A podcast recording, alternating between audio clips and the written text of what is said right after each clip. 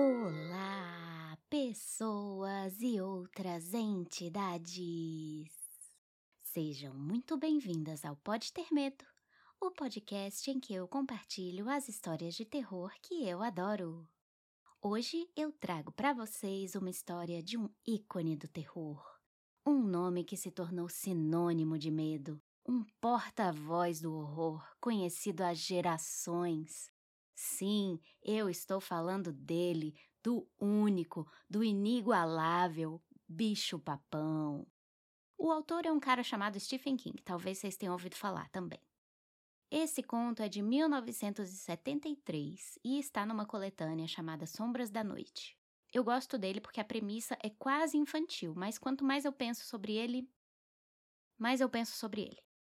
Como todo bom conto de terror, ele permite várias interpretações, da mais literal à mais simbólica. E dessa vez eu resolvi botar uma musiquinha de fundo na história, atendendo a sugestão da Simone. Me digam o que vocês acharam da leitura com musiquinha lá no Instagram, arroba pode ter medo. E só uma coisinha: o nome da filha do personagem é Cheryl, que é apelido de Shirley, que no Brasil é Shirley. É muito difícil pronunciar esse nome em inglês, então eu espero que vocês consigam lidar com isso. Então, vamos à história.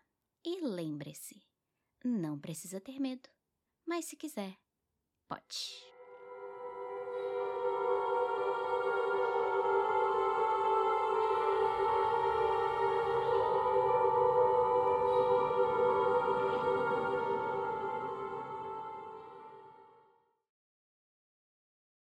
O bicho-papão. Vim vê-lo porque quero contar minha história dizia o homem no divã do Dr. Harper. O homem era Lester Billings, de Waterbury, Connecticut. De acordo com o histórico anotado pela enfermeira Vickers, tinha 28 anos, trabalhava numa firma industrial em Nova York, era divorciado e pai de três filhos, todos falecidos. Não posso procurar um padre porque não sou católico. Não posso procurar um advogado porque nada do que eu fiz justificaria uma consulta. Tudo o que fiz foi matar meus filhos um de cada vez. Matei todos. O Dr. Harper ligou o gravador. Billings estava deitado duro como uma régua no divã, cada centímetro do corpo tenso. Seus pés sobravam para fora do divã, rígidos. O retrato de um homem que se submetia a uma humilhação necessária. Suas mãos estavam unidas sobre o peito como as de um cadáver. A expressão de seu rosto estava cuidadosamente equilibrada. Ele olhava para o teto branco como se visse cenas e fotografias estampadas lá. Está querendo dizer que os matou mesmo ou. Não, um gesto impaciente da mão. Mas fui responsável. Danny em 1967, Cheryl em 1971 e Andy este ano. Quero falar com o senhor sobre isso. O Dr. Harper nada disse. Pensou que Billings parecia abatido e envelhecido. Seu cabelo escasseava ele estava pálido. Seus olhos encerravam todos os miseráveis segredos do uísque. Eles foram assassinados, compreende? Só que ninguém acredita nisso. Se eles acreditassem, estaria tudo bem. E por quê? Porque. Billings interrompeu-se e ergueu-se subitamente nos cotovelos, olhando fixamente para a outra extremidade da sala. Que é aquilo? Ele vociferou. Seus olhos tinham se tornado duas fendas pretas. O que é o quê? Aquela porta. O armário? disse o Dr. Harper. É onde penduro meu casaco e deixo minhas galochas. Abra, quero ver. O Dr. Harper se levantou em silêncio, cruzou a sala e abriu o armário. Lá dentro, uma capa de chuva ocupava um dos quatro cabides. Abaixo havia um par de galochas brilhantes. O New York Times tinha sido cuidadosamente enfiado dentro de uma delas. Era tudo. Tudo bem? perguntou o Dr. Harper. Tudo bem. Billings relaxou os braços e voltou à sua posição prévia. Você dizia, o Dr. Harper falou enquanto voltava à sua cadeira, que se o assassinato dos seus três filhos pudesse ser provado, todos os seus problemas terminariam. Por quê? Eu iria para a cadeia, Billings disse imediatamente. Para o resto da vida. E você pode olhar dentro de todos os cômodos de uma cadeia todos os cômodos. Ele sorriu para ninguém. Como seus filhos foram assassinados? Não tente arrancar isso de minha força! Billings se virou e olhou fixe e malignamente para Harper. Vou lhe dizer, não se preocupe. Não sou um dos seus malucos gaguejando por aí fingindo ser Napoleão ou explicando que eu me viciei em heroína porque minha mãe não me amava. Sei que o senhor não vai acreditar em mim, não ligo, não tem importância. O simples fato de contar já vai ser suficiente. Muito bem. O Dr. Harper pegou o cachimbo. Eu me casei com Rita em 1965. Eu tinha 21 anos e ela 18. Estava grávida, de Danny. Seus lábios se contorceram numa careta elástica, assustadora, que desapareceu num piscar de olhos. Tive que largar a faculdade e arranjar um emprego, mas não me incomodei. Eu amava os dois, éramos muito felizes. Rita engravidou pouco depois de Danny ter nascido, e Shaw nasceu em dezembro de 66. Andy nasceu no verão de 69, e a essa altura Danny já estava morto. Andy foi um acidente, foi o que Rita disse. Ela disse que às vezes os anticoncepcionais não funcionam. Acho que foi mais do que um acidente. Filhos tolhem a liberdade do homem, o senhor sabe. As mulheres gostam disso, especialmente quando o homem é mais brilhante do que elas. Não acha que isso é verdade? Harper deu um grunhido evasivo. Mas não importa. Eu o amava mesmo assim. Disse isso quase que de maneira vingativa, como se amasse o filho para contrariar a mulher. Quem matou as crianças? O bicho-papão, Lester Billings respondeu imediatamente. O bicho-papão matou as três. Simplesmente saiu do armário e as matou. Ele se virou e sorriu, com os dentes à mostra. O senhor acha que eu sou louco, com certeza. Está escrito no seu rosto, mas não me importo. Tudo que eu quero é lhe contar e me mandar daqui. Estou ouvindo, Harper disse. Começou quando Danny estava com quase dois anos e Shirl ainda era apenas um bebê. Ele começava a chorar quando Rito colocava na cama.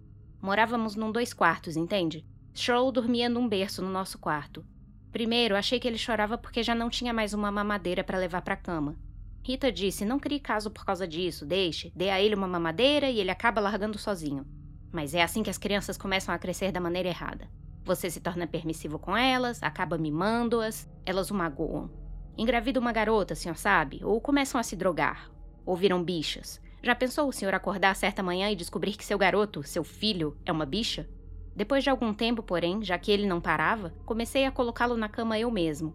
E se ele não parasse de chorar, eu lhe dava uma palmada. Então Rita contou que ele estava repetindo luz sem parar. Bem, eu não sabia. Com crianças tão pequenas, como você pode saber o que estão dizendo? Só a mãe sabe. Rita queria colocar uma luz noturna, uma daquelas coisas para se ligar na tomada, com o Mickey Mouse ou Dom Pichote ou algo do gênero. Eu não deixei. Se uma criança não consegue superar o medo do escuro quando é pequena, jamais conseguirá. De qualquer modo, ele morreu no verão seguinte ao nascimento de Shirl. Coloquei-o na cama naquela noite e ele começou a chorar imediatamente. Entendi o que disse dessa vez. Apontou diretamente para o armário quando falou. Bicho-papão, disse o garoto. Bicho-papão, pai. Apaguei a luz e fui para o nosso quarto e perguntei a Rita por que ensinar ao garoto uma palavra como aquela. Fiquei tentado a lhe dar uns tabefes, mas não dei. Ela disse que nunca tinha ensinado aquela palavra a ele.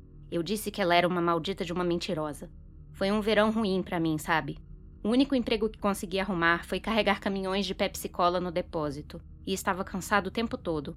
Cheryl acordava e chorava todas as noites, e Rita a pegava para niná-la. Vou dizer ao senhor, às vezes eu sentia vontade de jogar as duas pela janela. Meu Deus, filhos às vezes deixam a gente louco. Eu seria capaz de matá-las. Bem, a garota me acordou às três da manhã, no horário certinho. Fui ao banheiro, só 25% acordado, o senhor sabe. E Rita me pediu para ver se estava tudo bem com Danny. Disse-lhe que fizesse isso ela mesma e voltei para a cama. Estava quase dormindo quando ela começou a gritar. Levantei-me e fui até lá. O garoto estava deitado de costas, morto, branco feito farinha, exceto nos lugares onde o sangue havia. havia molhado. Na parte de trás das pernas, na cabeça, na uh, nas nádegas. Seus olhos estavam abertos. Isso era o pior, sabe? Olhos arregalados e vidrados, como os olhos de uma cabeça de alce que algum sujeito pendurou sobre sua lareira. Como fotografias que a gente vê dessas crianças do Vietnã, mas um garoto americano não devia ter esse aspecto. Deitado de costas, morto, usando fraldas e calça de plástico, porque tinha voltado a molhar a cama nas duas últimas semanas. Terrível. Eu amava aquele garoto. Billings meneou a cabeça devagar. Depois fez de novo aquela careta elástica, assustadora. Rita gritava até não poder mais. Tentou pegar Danny no colo e embalá-lo, mas eu não deixei. Os tiros não gostam que você toque nas provas, eu sei disso. Você sabia que era o bicho-papão, então? Harper perguntou em voz baixa. Ah, não, naquela época não, mas vi uma coisa. Não significou nada na época, mas minha mente registrou. E o que foi?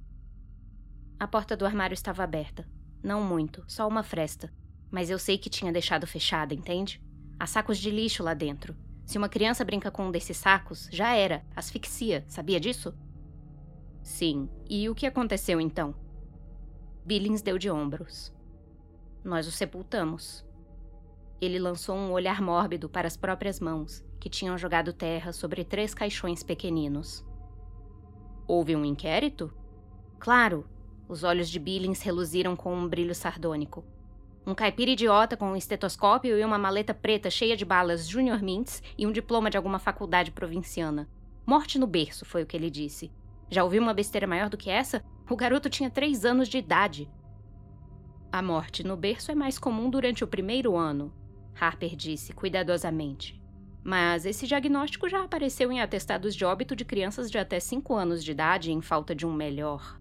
Uma ova! Billings disse com violência. Harper reacendeu o cachimbo. Transferimos Show para o antigo quarto de Danny um mês depois do funeral. Rita lutou contra isso com unhas e dentes, mas dei a última palavra. É claro que isso doeu. Jesus, eu adorava ter a garota conosco. Mas você não pode ser superprotetor. Estraga a criança desse jeito. Quando eu era garoto, minha mãe costumava me levar à praia e gritar até ficar rouca. Não vá para tão longe, não vá para aquele lado, há uma corrente ali. Só faz uma hora que você comeu, aí não dá pé. Até mesmo para que tomasse cuidado com tubarões, meu Deus do céu. Sabe o que aconteceu? Agora eu não consigo nem chegar perto da água. É verdade, sinto cólica se me aproximar de uma praia.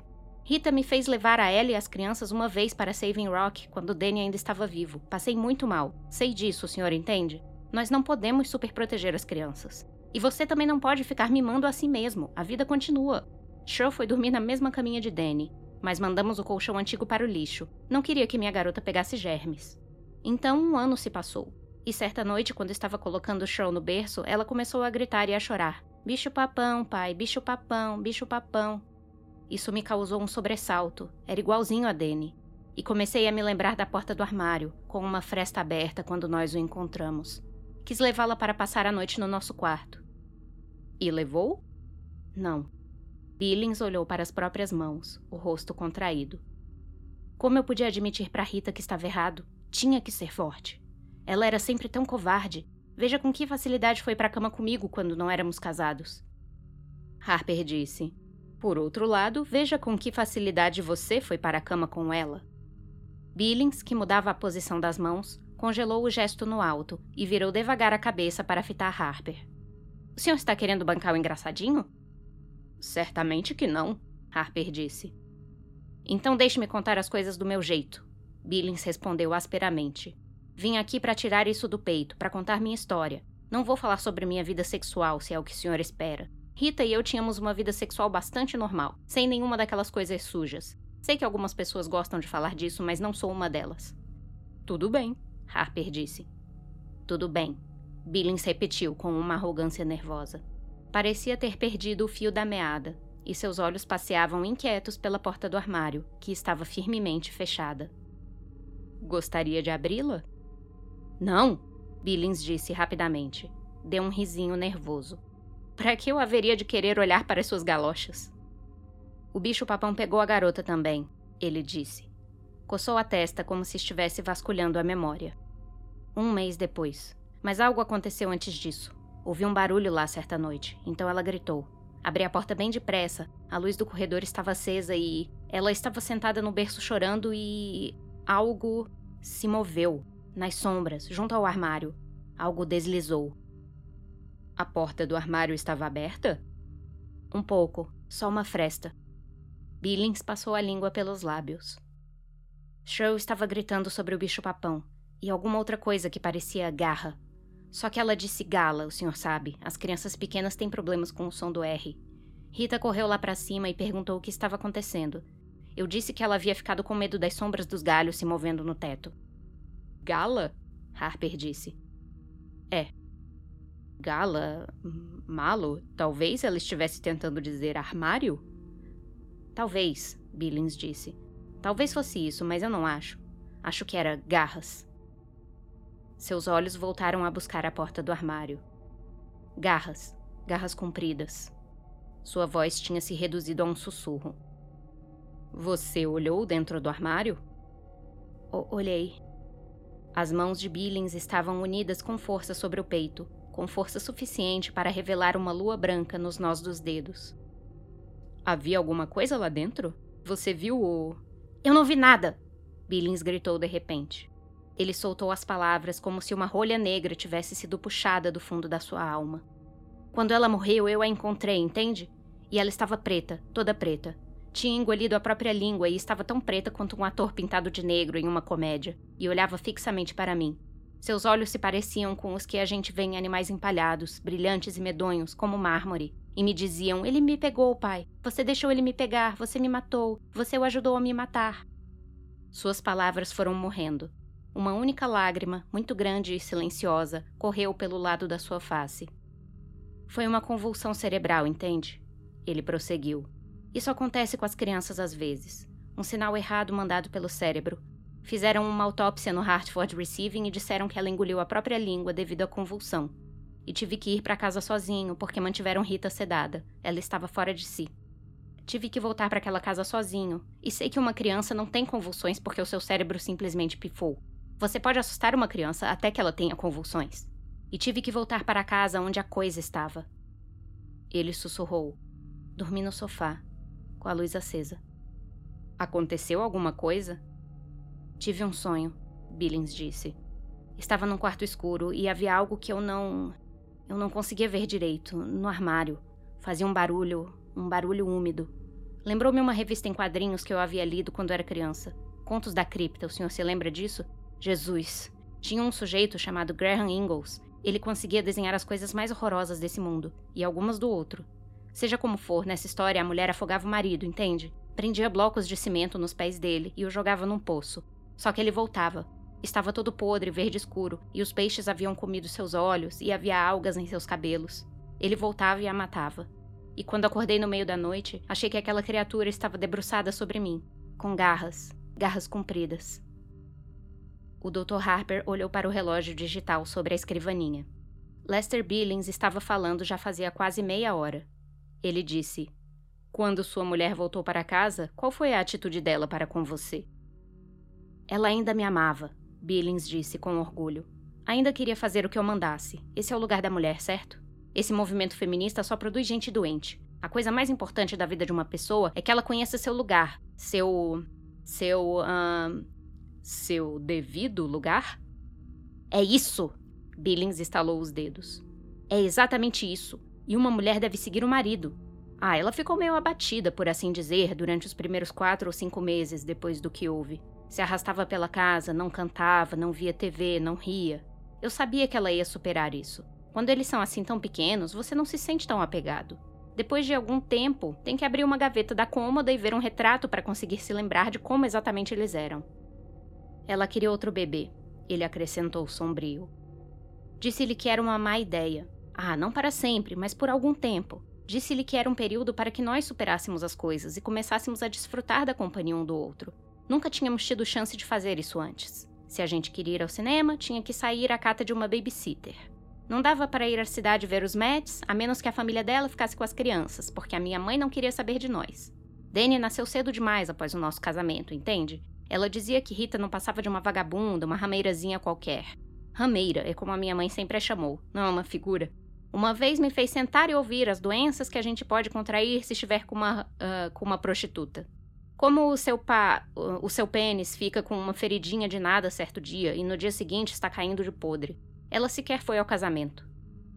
Billings tamborilou com os dedos no peito. O ginecologista de Rita convenceu a usar esse tal de DIL, dispositivo intrauterino.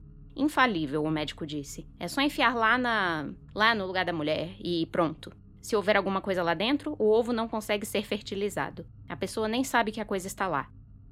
Ele sorriu para o teto com uma doçura sombria. A pessoa nem sabe se a coisa está lá ou não. E no ano seguinte, ela está grávida de novo. Infalível, sim, senhor. Nenhum método anticoncepcional é perfeito, Harper disse. A pílula só é 98%. O DIL pode ser eliminado pelas cólicas, fluxo menstrual forte e, em casos excepcionais, pela evacuação. É, ou você pode tirá-lo. É possível.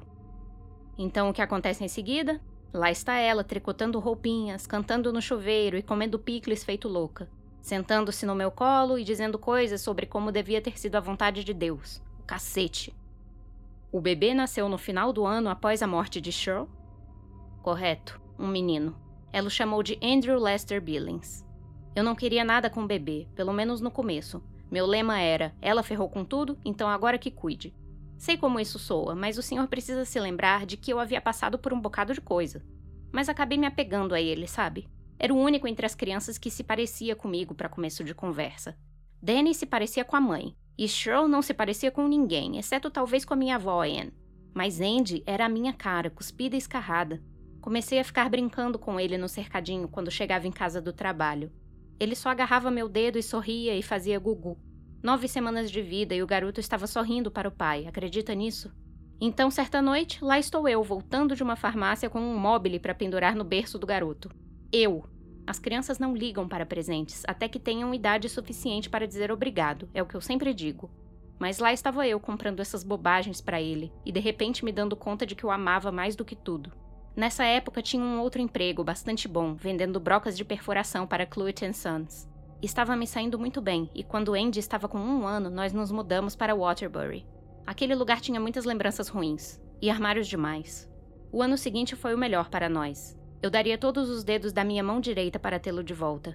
Ah, a guerra do Vietnã ainda não havia acabado, e os hippies ainda estavam por aí sem roupa, e os negros estavam fazendo um bocado de barulho, mas nada disso nos dizia respeito.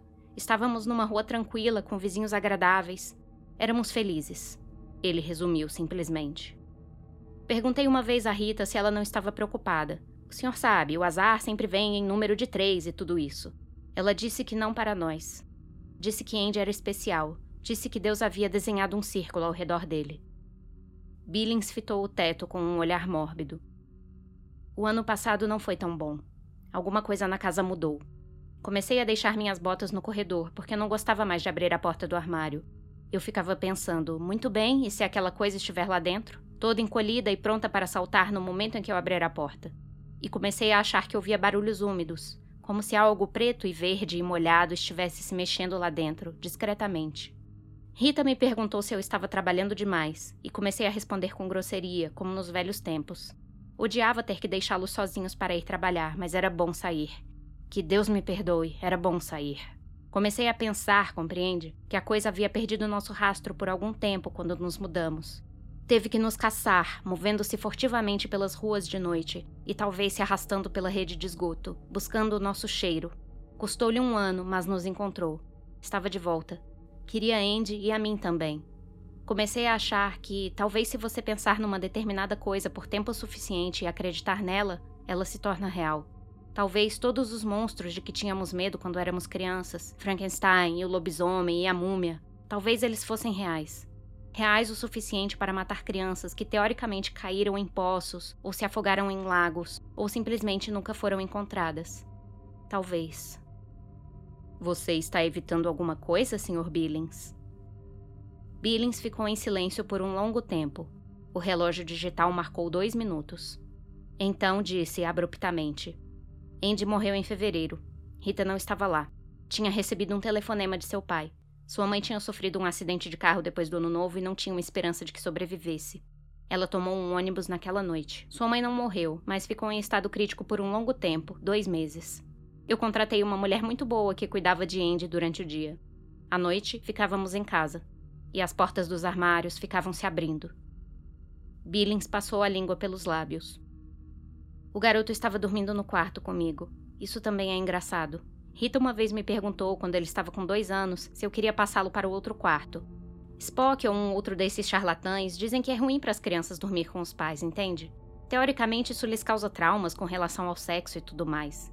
Mas nós nunca fazíamos a menos que o garoto estivesse dormindo. E eu não queria passá-lo para o outro quarto. Estava com medo depois de Danny e Cheryl. Mas acabou passando, não foi? Perguntou o Dr. Harper. Foi, Billings disse. Ele sorriu um sorriso amarelo, doentio. Acabei passando. Silêncio novamente. Billings lutava contra ele. Tive que fazer isso, ele exclamou por fim. Tive que fazer. Estava tudo bem quando Rita estava lá, mas depois que ela se foi, a coisa começou a ficar mais audaciosa. Começou. Ele rolou os olhos na direção de Harper e mostrou os dentes num sorriso desatinado. Ah, o senhor não vai acreditar. Sei o que está pensando. Mais um maluco para o seu arquivo, sei disso. Mas o senhor não estava lá, seu bisbilhoteiro metido à besta. Certa noite, todas as portas da casa se escancararam de repente. Certa manhã, eu me levantei e encontrei um rastro de lama e sujeira pelo corredor entre o armário dos casacos e a porta da frente. Será que ele estava saindo? Entrando? Não sei. Jesus Cristo, simplesmente não sei. Discos todos arranhados e cobertos de limo, espelhos quebrados. E os barulhos os barulhos. Ele passou a mão pelo cabelo. Você acordava às três da manhã e olhava para a escuridão e a princípio pensava: é só o relógio. Mas podia ouvir alguma coisa se movendo lá embaixo, discretamente. Mas não discretamente demais, porque queria que você ouvisse. Um som escorregadio e úmido, como alguma coisa no ralo da cozinha, ou um estalo, como garras arrastando-se de leve sobre o corrimão da escada, e você fechava os olhos, sabendo que ouvir aquilo era ruim, mas que se visse. E o tempo todo você ficava com medo de que os sons se interrompessem durante algum tempo, e que em seguida fosse ouvir uma risada bem diante do seu rosto e sentir um bafo de repolho podre no seu rosto, e depois mãos na sua garganta. Billings estava pálido e tremendo. Então eu o transferi para o quarto. Sabia que a coisa ia atrás dele, entende? Porque ele era mais fraco. E foi o que aconteceu.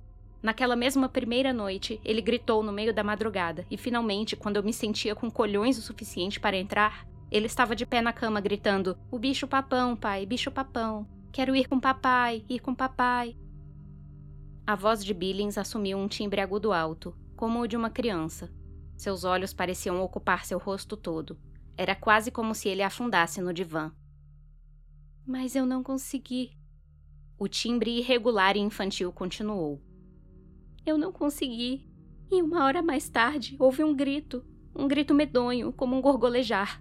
Eu soube o quanto o amava porque corri lá para dentro, nem mesmo cheguei a acender a luz. Corri, corri, corri. Ai, meu Jesus Cristo, a coisa o havia apanhado. Sacudi o garoto como um cachorro sacode um pedaço de pano, e eu pude ver algo com ombros horrivelmente caídos e uma cabeça de espantalho, e pude sentir o cheiro semelhante a de um rato morto numa garrafa de refrigerante. E ouvi. Ele se interrompeu. Então sua voz retomou o timbre de adulto.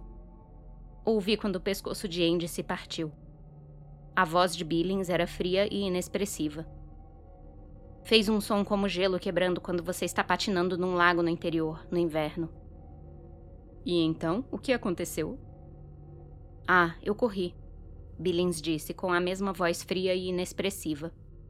Fui para uma dessas lanchonetes que ficam abertas 24 horas. Um bom exemplo de total covardia, não é mesmo? Corri para uma lanchonete 24 horas e tomei seis xícaras de café. Depois fui para casa. Já amanhecia. Chamei a polícia antes mesmo de subir ao andar de cima. Ele estava deitado no chão, olhando para mim, me acusando. Uma quantidade bem pequena de sangue havia escorrido de um ouvido.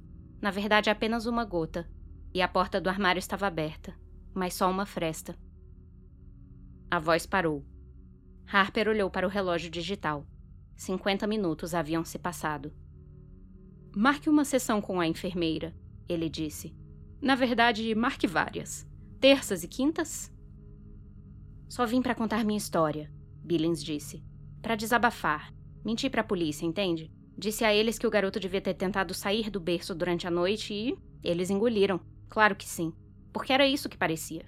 Acidental como os outros. Mas Rita sabia. Rita finalmente sabia. Ele cobriu os olhos com o braço direito e começou a chorar. Sr. Billings, há muita coisa a conversar, o Dr. Harper disse após uma pausa. Acredito que podemos remover parte da culpa que você está carregando, mas em primeiro lugar, precisa querer se livrar dela. Não acredita que é o que eu quero? Billings exclamou, tirando o braço da frente dos olhos. Estavam vermelhos, inchados, machucados. Ainda não, Harper disse, a voz baixa. Terças e quintas? Depois de um longo silêncio, Billings balbuciou. Maldito analista. Tá certo, tá certo. Marque um horário com a enfermeira, Sr. Billings. e tenha um bom dia. Billings deu um riso sem graça e saiu rapidamente do consultório sem olhar para trás. O balcão da enfermeira estava vazio. Um bilhete sobre a mesa dizia: Volto em um minuto. Billings se virou e voltou ao consultório. Doutor, sua enfermeira. A sala estava vazia, mas a porta do armário estava aberta só uma fresta. Tão bom. A voz do armário disse tão bom. As palavras pareciam saídas de uma boca cheia de algas podres. Billings ficou imobilizado no lugar enquanto a porta do armário se abriu. Ele sentiu um ligeiro calor na virilha ao urinar nas calças. Tão bom, disse o bicho-papão ao sair, arrastando os pés. Ainda segurava a máscara do Dr. Harper numa das mãos apodrecidas, com enormes garras.